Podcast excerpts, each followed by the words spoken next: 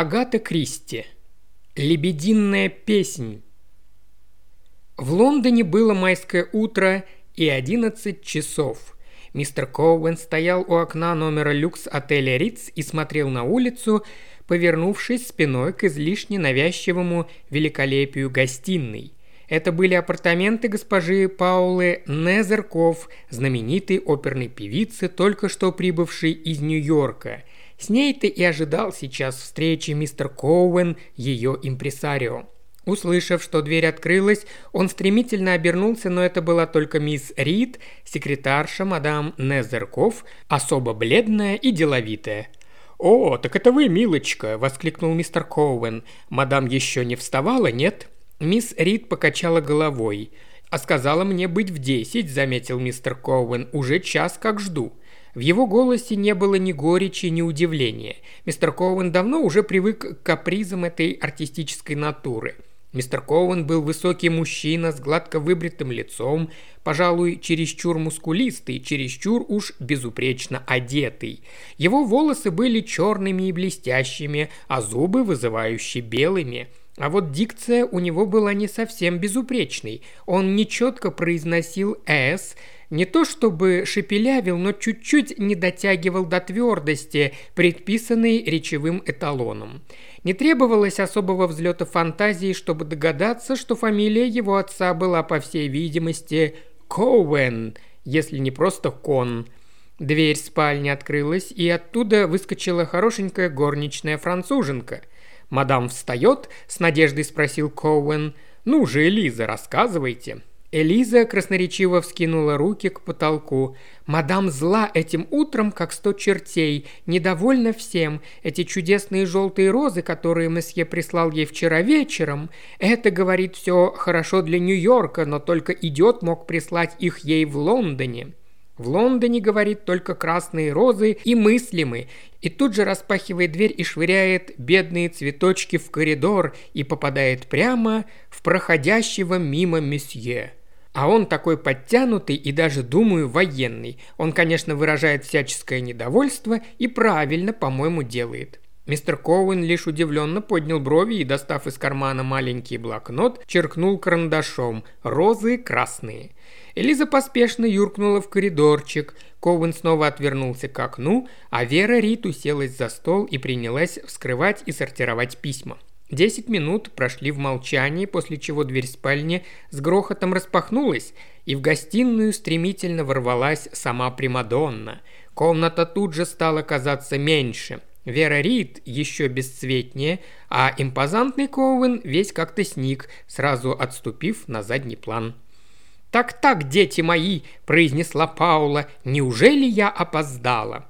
Она была высокой и не слишком полной для певицы женщиной. У нее до сих пор были изумительные руки и ноги, замечательно стройная шея и прекрасные волосы темно-рыжего рдеющего оттенка, собранные ниже затылка в тяжелый узел, и даже если тут не обошлось без хны, выглядели они от этого ничуть не менее эффектно.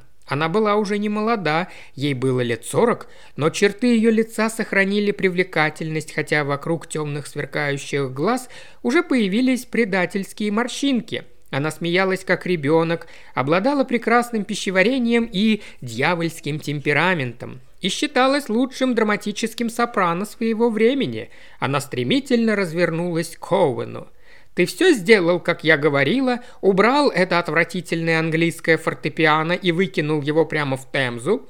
«Да, я достал вам другое», — ответил Коуэн, указывая в угол комнаты. Но Зарков подлетела к фортепиано и подняла крышку. «Эрар!» – проговорила она. «Это уже лучше. Посмотрим». Чарующий нежный голос, слившись с арпеджио, дважды с легкостью одолел октаву, потом, мягко взяв более высокую ноту, задержался на ней, все набирая и набирая силу, пока, наконец, постепенно не смолк, растворившись в звенящей тишине.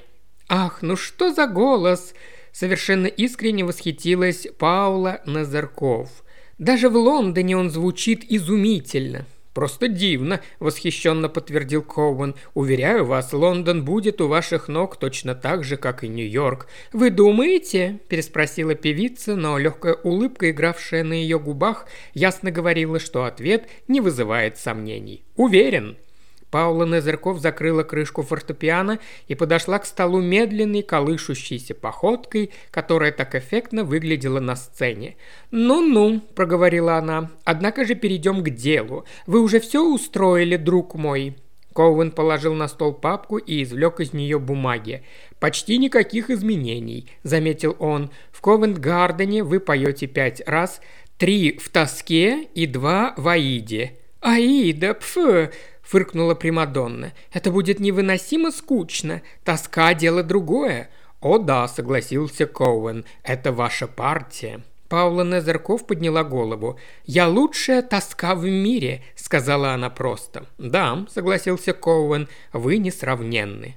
«Партию Скарпия будет петь Роскари, я полагаю». Коуэн кивнул. «И Эмиль Липпи». «Что?» – вскинулась Незерков. «Липпи? Это мерзкая жаба? Ква-ква-ква! Я не стану петь с ним. Я либо укушу его, либо исцарапаю ему всю морду ногтями». «Ну-ну», – успокаивающе проговорил Коуэн. «Говорю вам, он не поет, он тявкает, как самая низкопробная шавка». «Ну, посмотрим, посмотрим», – ответил Коуэн, которому хватило ума никогда не спорить с темпераментными певицами. «А Каварадосси?» – осведомилась Незарков. «Гэнсдейл – американский тенор». Певица кивнула. «Милый мальчик и голос хороший. И кажется, один раз это будет Барье». «Этот умеет петь», – великодушно сказала Прима. «Но позволить этой жабе проквакать скарпе, бррр, только не при мне». «Я все улажу», – успокоил ее Коуэн. Он откашлялся и взялся за следующий документ. Я также веду переговоры об отдельном концерте в Альберт-Холл. Нозерков скорчила недовольную гримаску. «Знаю, знаю», – поспешно проговорил Коуэн, – «но так принято». «Что ж, так и быть», – согласилась Примма. «Спою. Зал будет набит до отказа. По крайней мере, там прилично платят. Эко!» Коуэн снова зашелестел бумагами. «И вот еще одно предложение», – сообщил он, – «от леди Растонбери. Она просит вас приехать и выступить у нее». «Растонбери?» – брови певицы сдвинулись, словно она пыталась что-то вспомнить. «Я где-то слышала это имя и совсем недавно. Ведь есть такой город или какая-то деревня?» «Да, очень славное местечко в Хартфордшире, а усадьба лорда Растонбери – просто раритет, настоящий феодальный замок – привидения, фамильные портреты, тайные ходы и все такое прочее, и потом шикарный личный театр, просто купаются в деньгах, регулярно устраивают частные концерты, предлагают вам дать всю оперу целиком, лучше всего «Баттерфляй». «Баттерфляй!» – Коуэн кивнул. «Зато они и платят. Придется, конечно, немного передвинуть Ковент-Гарден, но в смысле денег оно того стоит. Ожидают в гости королевскую семью. Шикарная для нас реклама». Но Зарков гордо вскинула голову. «Разве я нуждаюсь в рекламе? Реклама всегда полезна!» Ничуть не смутившись, возразил Коуэн. «Растонбери», – пробормотала певица, – «где же я слый?» Она порывисто вскочила и, подбежав к журнальному столику, стала нетерпеливо листать лежащий там иллюстрированный журнал. Ее рука застыла вдруг над одной из страниц, потом от неловкого движения журнал соскользнул на пол, а певица медленно вернулась к своему креслу. Настроение ее внезапно переменилось, что, впрочем, случалось довольно часто. От капризной взбалмошности не осталось и следа, теперь ее лицо было абсолютно спокойным и почти суровым. Договоритесь с ними, я буду петь в этом вашем замке, но при одном условии – это должна быть тоска». «Сложновато для домашнего театра», – неуверенно протянул Коуэн. «Там такие декорации и много реквизита. Тоска или вообще ничего?» Коуэн пристально посмотрел на нее. Похоже, ее вид убедил его. Он коротко кивнул и поднялся. «Я попробую все уладить», – покорно сказал он. Актриса тоже поднялась. Не в ее привычках было объяснять причины своих поступков, но сейчас она почти извиняющимся голосом сказала. «Это лучшая моя роль, Коуэн. Я могу спеть ее так, как не пела до меня ни одна женщина». «Да, это хорошая партия», – согласился Коуэн. Джеррица в прошлом году имела бешеный успех. «Джерица?» – вскричала она, сразу покраснев, и пустилась в пространное изложение того, что она думает об упомянутой джерице. Коуэн, которому давно уже было не вновь выслушивать мнение одних певцов от других, не очень-то прислушивался к этой тираде, а когда Незерков наконец умолкла, упрямо заметил – как бы то ни было, Виззи Дарте она поет лежа на животе. Да ради бога, пусть хоть на голове стоит, я спою это лежа на спине и болтая ногами в воздухе». Коуэн покачал головой.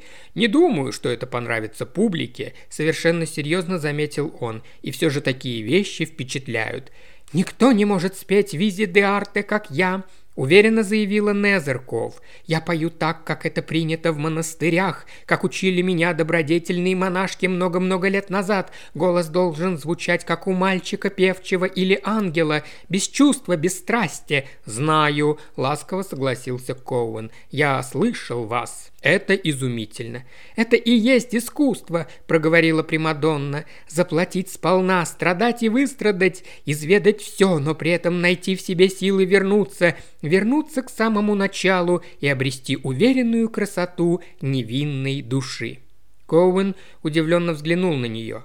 Она посмотрела куда-то мимо него странным, ничем не видящим взглядом, от которого Коуэну внезапно стало не по себе. Ее губы приоткрылись и почти беззвучно выдохнули какие-то слова. Он едва их расслышал. «Наконец-то!» – прошептала она. «Наконец-то! Спустя столько лет!» Леди Растонбери обладала не только тщеславием, но и тонким вкусом, и эти два качества сочетались в ней на редкость удачно – Ей посчастливилось выйти замуж за человека, не обладавшего ни тем, ни другим, и потому никоим образом ей не мешавшего. Граф Растонбери был крупным, крепким мужчиной, которого интересовали лошади, лошади и только лошади. Он восхищался своей женой, гордился ею и был только рад, что имеет возможность выполнять все ее прихоти. Собственный театр выстроил примерно сто лет назад его дед, и он стал любимой игрушкой леди Растонбери – ее стараниями на сцене этого театра успели поставить и Ипсона, и какую-то ультрасовременную пьеску, как теперь водится, замешанную на наркотиках и разводах, и даже некую поэтическую фантазию с кубистскими декорациями. Предстоящая тоска, в честь которой леди Растонбери устраивала невероятно торжественный прием, вызвала живейший интерес. Весь лондонский бомонд собирался присутствовать на спектакле. Мадам Незерков со свитой прибыла перед самым ланчем. Гэнсдейл, молодой американский тенор, должен был исполнять Каварадосси, а Роскари, знаменитый итальянский баритон, Скарпия. Собрать их здесь стоило безумных денег, что, впрочем, никого особенно не тревожило. Паула Незерков была сегодня в превосходном настроении. Сплошная любезность, блеск и очарование, никаких капризов. Коуэн был приятно удивлен и только молился, чтобы это продлилось подольше. После ланча все гости отправились в театр, где осмотрели декорации и все, что попадалось им на глаза. Оркестром дирижировал Сэмюэль Ридж – один из лучших дирижеров Англии.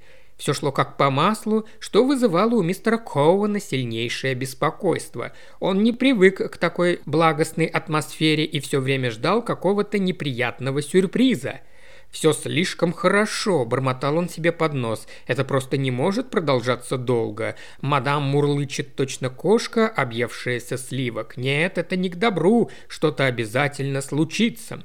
Видимо, долгое общение с музыкальным миром развило у него некое шестое чувство, поскольку вскоре его прогноз подтвердился. Было уже почти семь часов вечера, когда горничная француженка Элиза в расстроенных чувствах ворвалась к нему в комнату. «О, мистер Коуэн, идемте скорее, да скорее же, умоляю вас!» «Что-то случилось?» – заволновался тот. «Мадам капризничает, хочет все отменить, да?» «Нет-нет, это не мадам, это сеньор Роскари. Ему плохо, он, он умирает». «Умирает, идем». И он поспешил вслед за Элизой, приведшей его в комнату несчастного итальянца. Маленький человечек лежал на постели, или, точнее говоря, метался по ней, избиваясь в непрекращающихся судорогах, показавшихся бы комичными, не будь они столь мучительными – Паула Незерков, склонившаяся над ним, коротко кивнула Коуэну. «А, вот и вы, наконец! Наш бедный Роскари! Бедняга страшно мучается, наверняка съел что-то не то!» «Я умираю!» – простонал страдалец. «Это боль! Ужасно! О!» Он снова скорчился, обхватив руками живот, и принялся кататься по кровати. «Нужно послать за врачом», – решил Коуэн. Паула остановила его у самых дверей. «Об этом позаботились, он скоро будет здесь и поможет бедняге, но сегодня ему не петь, это уж точно». «Мне никогда больше не петь, я умираю», – простонал итальянец. «Нет, не умираете», – отрезала Паула. «Это всего лишь расстройство желудка. Тем не менее, выступать вы сегодня явно не сможете. Меня отравили». «Точно», — согласилась Паула. «Думаю, это было второе. Оставайтесь с ним, Элиза, пока не придет доктор». И, прихватив Коуэна, покинула комнату. «Ну и что же нам теперь делать?» – поинтересовалась она. Коуэн беспомощно покачал головой. До представления оставалось слишком мало времени, чтобы посылать в Лондон искать замену. Леди Растонбери, только что извещенная о недуге гостя, спешила к ним по коридору. Заботила ее, впрочем, как и Паулу Незерков, исключительно судьба тоски.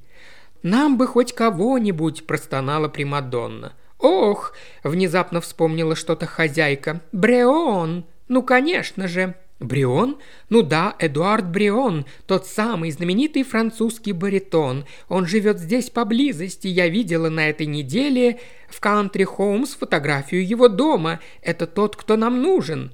«Кажется, боги услышали нас!» – вскричала Незерков. «Брион в роли Скарпия, прекрасно помню. Это одна из лучших его партий. Но он ведь больше не поет, разве нет?»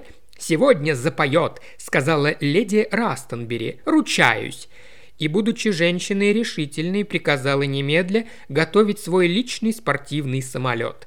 Десятью минутами позже загородное уединение месье Эдуарда Бреона было нарушено визитом взбудораженной графини. Когда леди Растонбери чего-то хотела, она умела быть очень настойчивой, и вскоре месье Брион понял, что ему придется подчиниться – Справедливости ради следует заметить, что он питал некоторую слабость к титулованным особам. Достигнув вершин в своей профессии, он, человек очень скромного происхождения, довольно часто общался с герцогами и принцами, причем на коротке, и это всячески тешило его тщеславие. Теперь же, удалившись на покой в этот тихий уголок Старой Англии, он ощущал все растущую неудовлетворенность. Ему не хватало аплодисментов, не хватало поклонников, да и соседи признали его далеко не так скоро, как он ожидал.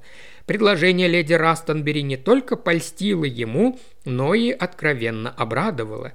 «Сделаю все, что пока еще в моих силах», – с улыбкой пообещал он. «Я, как вы знаете, некоторое время не выступал на публике. Даже учеников не беру. Так, одного-двух, и то в виде одолжения, но раз уж сеньор Роскари занемог...» «Это был такой удар!» – воскликнула леди Растенбери. «Для искусства едва ли», – заметил ее собеседник и подробно пояснил свою мысль. С тех пор, как подмостки покинул месье Эдуард Бреон, ни один театр не видел ни одного маломальски приличного баритона. «Тоску исполняет мадам Незерков», — сказала леди Растенбери. «Я думаю, вы знакомы». «Никогда не встречались», — ответил Брион. «Слышал ее раз в Нью-Йорке, великая певица. Вот у кого есть чувство сцены». Леди Растонбери облегченно вздохнула. «Никогда не знаешь, чего ждать от этих знаменитостей. Тут тебе и ревность, и какие-то нелепые антипатии». Минут через двадцать оба уже входили в гостиную замка Растонбери, и хозяйка, победно смеясь, объясняла – я таки уговорила его. Месье Брион проявил истинное великодушие. Никогда этого не забуду. Изголодавшегося по комплиментам француза тут же окружили, воркуя и ахая. В свои почти уже 60 Эдуард Брион был все еще очень хорош собой, высокий, темноволосый, необыкновенно обаятельный. «Погодите-ка», – запнулась вдруг леди Растенбери. «А где же мадам? О, вот же она!» Паула Незерков не приняла участия в общем ликовании по поводу появления француза, оставшись сидеть в высоком дубовом кресле у камина. Огня в нем, конечно, не было. Вечер выдался теплый, и певица даже изредка обмахивалась огромным веером из пальмовых листьев. Она казалась, настоль... Она казалась настолько отрешенной, что леди Растонбери испугалась, не обидела ли ее чем. «Месье Брион», – представила она, подводя гостя к певице, – «уверяет, что вы никогда не встречались прежде. Неужели это правда?» Последний раз, почти картинно взмахнув веером, Паула Незерков отложила его в сторону и протянула французу руку. Тот низко склонился над ней, и с губ Примадонны слетел едва слышный вздох. «Мадам», — сказал Брион, — «мы никогда еще не пели вместе, и виной тому мои годы, но судьба смилостивилась надо мной и устранила эту несправедливость». Паула мягко рассмеялась. «Вы слишком добры, месье Брион. Я преклонялась перед вашим талантом, еще когда была никому неизвестной скромной певичкой. Ваш Риголетто, какое мастерство, какое совершенство! Никто не мог сравниться с вами. «Увы», — ответил Брион с притворным вздохом, — «все это в прошлом. Скарпия, Риголетто, Радамес. Сколько раз я исполнял их и никогда больше не буду». «Будете сегодня вечером. Вы правы, мадам, я и забыл. Вечером».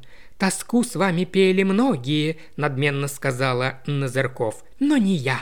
Француз поклонился. «Это честь для меня», — мягко произнес он. «Большая честь, мадам».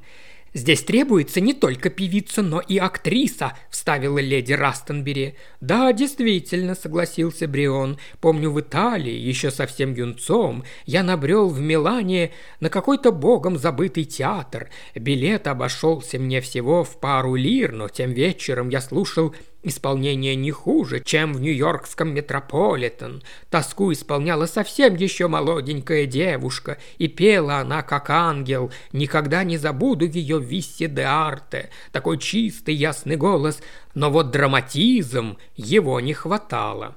Но Зырков кивнула. «Это приходит со временем», – тихо сказала она. «Да, это молоденькая девушка, Бьянка Капелли, так ее, кажется, звали». Я тогда принял участие в ее карьере. Я мог бы устроить ей блестящее будущее, но она была слишком легкомысленна, слишком. Он пожал плечами.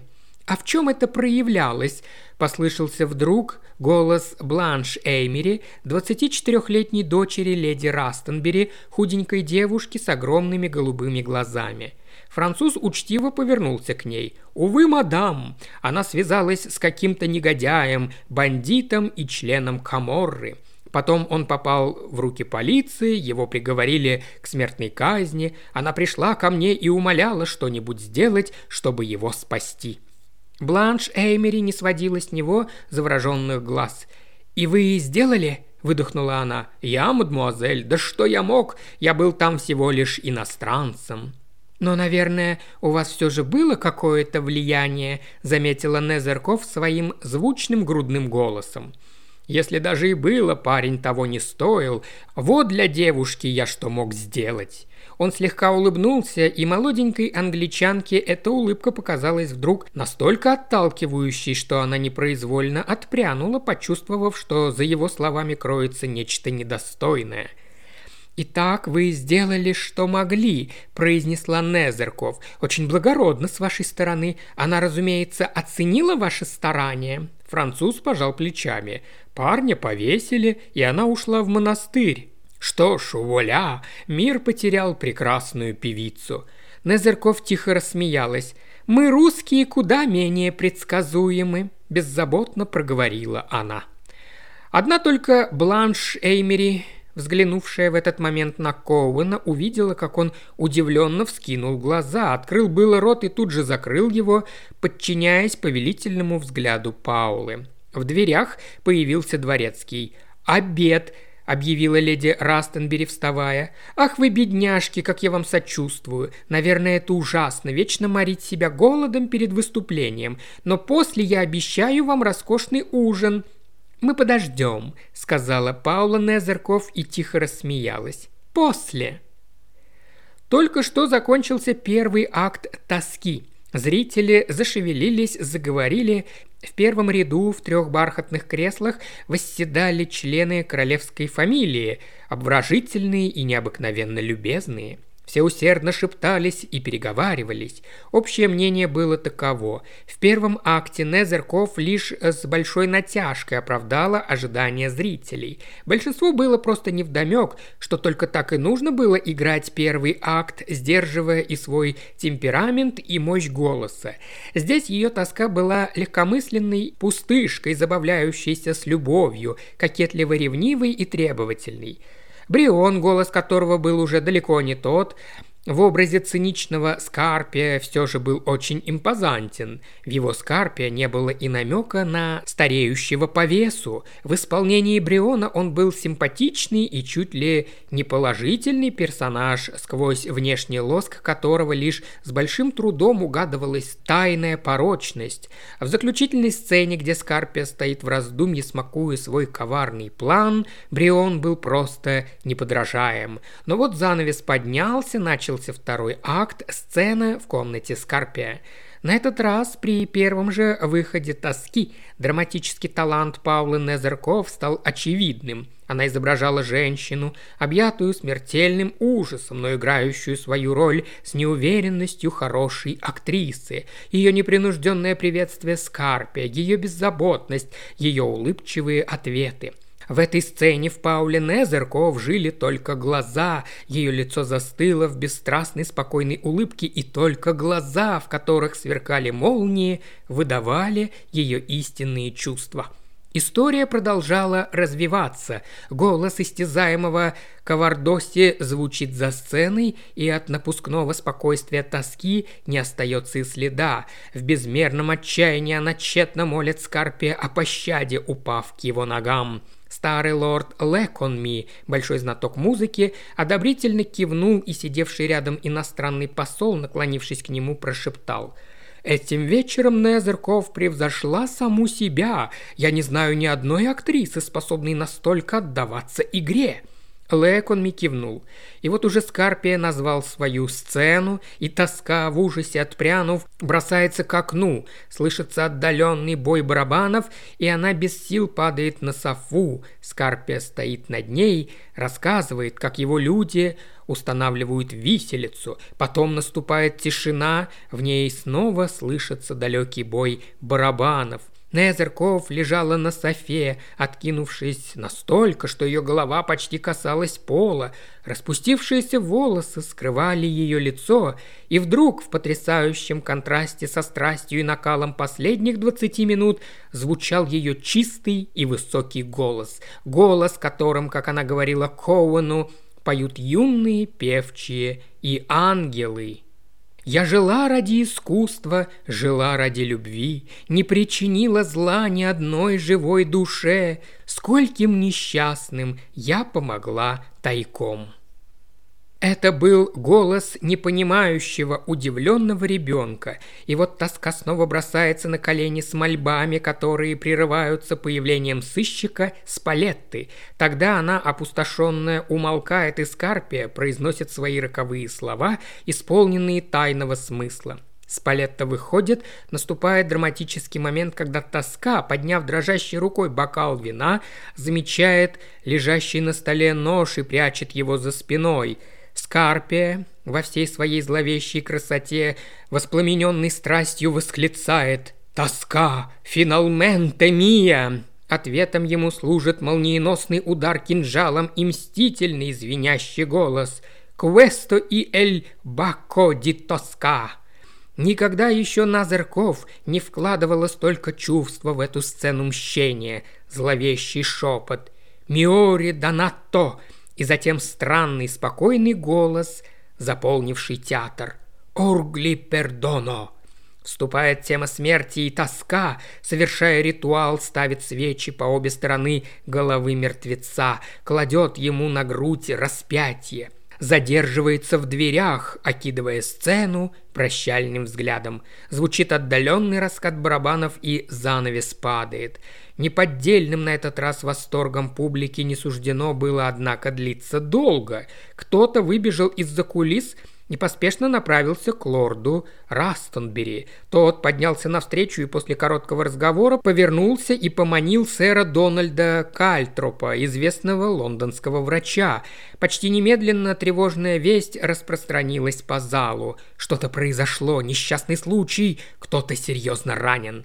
Один из певцов вышел на сцену и объявил, что по причине произошедшего с месье Бреоном несчастья опера не может быть продолжена. Тут же прокатился слух. Брион заколот, Незерков потеряла голову. Она настолько вошла в роль, что по-настоящему заколола своего партнера – Лорд Лэконми, обсуждавший все это со своим знакомым, иностранным послом, почувствовал, что кто-то коснулся его руки и, обернувшись, встретил взгляд Бланш Эймери. «Это не было случайностью», — сказала девушка. «Я знаю. Вы разве не слышали эту историю, которую он рассказывал перед обедом про итальянскую девушку? Этой девушкой была Паула Незерков. Она сказала тогда, что она русская, и я видела, как Удивился мистер Коуэн. Уж он-то прекрасно знает, что родилась она в Италии, хоть и взяла в качестве сценического имени русскую фамилию. «Милая моя Бланш», – начал лорд Леконми. «Говорю вам, я совершенно в этом уверена. В ее комнате лежит журнал, и он открыт на странице с фотографией месье Бриона в его загородном доме. Она все рассчитала заранее. Уверена, что и бедному итальянцу она что-то подсыпала, чтобы он не смог выйти на сцену». «Но зачем?» – вскричал лорд Леконми. «Зачем все это? Как вы не понимаете, это все та же история тоски». Тогда, в Италии, он возжелал ее, но она любила другого и пришла к нему в надежде, что он спасет ее возлюбленного. Он обещал, что сделает это, а сам дал тому погибнуть. И вот теперь, наконец, она отомстила. Разве вы не слышали, как она сказала «Я тоска»? Я смотрела в этот момент на лицо Бреона и говорю вам, он все понял, он узнал ее. Своей гримерной Паула Незерков, набросив на плечи горностаевую накидку, неподвижно сидела в кресле. В дверь постучали. «Войдите», — ответила она. Появилась Элиза. Она всхлипывала. «Мадам, мадам, он умер и еще...» «Да». «Не знаю, как вам и сказать, мадам. Там два джентльмена. Они из полиции. Они хотят вас видеть. Паула Назырков поднялась и выпрямилась во весь свой рост. «Я выйду к ним», – спокойно сказала она. Она сняла с шеи жемчужное ожерелье и вложила его в руки девушки. «Это тебе, Элиза. Ты хорошая девушка. Там, куда я иду, мне это не понадобится. Ты понимаешь, Элиза, мне не дадут больше спеть тоску». Она постояла немного у дверей, окидывая взглядом гримерную, словно оглядываясь на последние 30 лет своей жизни. Затем медленно и раздельно процитировала последнюю строчку из другой оперы. «La commedia è finita». Еще больше аудиокниг в исполнении Ильи Кривошеева на Бусти и ВКонтакте. Все ссылки в описании –